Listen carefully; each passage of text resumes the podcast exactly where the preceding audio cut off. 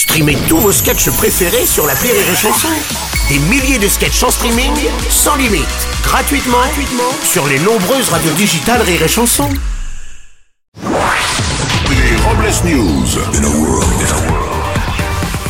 Bonjour, vous êtes sur Rire et Chanson, je suis Bruno Robles, rédacteur en chef des Robles News et de Pèlerin Magazine, le magazine de ceux qui mettent des bâtons dans les trous. Oh. Bonjour, je suis Aurélie Philippon. Et on dit souvent, l'argent ne tombe pas du ciel. Force est de constater que les beaux bruns aux yeux clairs non plus. Les Robles News. L'info du jour, c'est une poule qui a trouvé un fond. Marlène Schiappa est accusée d'avoir dilapidé l'argent du fonds Marianne, créé après l'assassinat du professeur Samuel Paty. La justice pourrait se saisir de l'affaire et la mettre en examen pour favoritisme et corruption. Oui, la secrétaire d'État se réjouit déjà d'être enfin aussi crédible que Dupont-Moretti et Alexis Collère.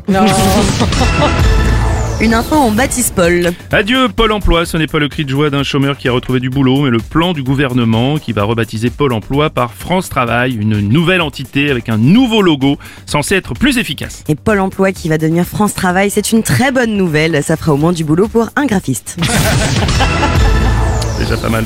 Une info ratée. Starship, la plus grosse fusée du monde lancée par SpaceX, a explosé peu après son décollage. Elon Musk, patron de l'entreprise, et ses équipes considèrent tout de même la- que la réussite du lancement est prometteuse pour la suite. Les équipes se sont déjà remises au travail pour construire la prochaine fusée. La prochaine fusée qui devait s'appeler Temps X, mais déjà pris et immortalisé par les frères Bogdanov comme étant la première fusée à avoir exploré un plateau télé. On continue avec une info de Dr Givago. Le docteur Christian Chenet, toujours en activité dans le Val-de-Marne, est à 101 ans le plus vieux médecin de France. Il a été honoré par le Conseil de l'Ordre, il a toujours ses 400 patients et ne compte pas prendre sa retraite. Emmanuel Macron déclare C'est un exemple pour nous tous qui prouve que 64 ans est seulement la première étape. On va terminer avec une info foire fouille. C'est sur le chantier titanesque des travaux pour le RERB initié à Port-Royal que des archéologues ont retrouvé une cinquantaine de squelettes datant du deuxième siècle. Et ouais, d'après les chercheurs, il semblerait que ce soit les premiers voyageurs qui attendaient le RERB. Pour clore ces Robles News, voici une réflexion du jour. La réponse est oui. Quand on vous dit que vous avez l'air fatigué, c'est que vous avez une sale gueule.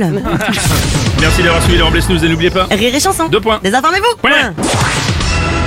Les Robles News sur Rire et Chanson. Rire et Chanson.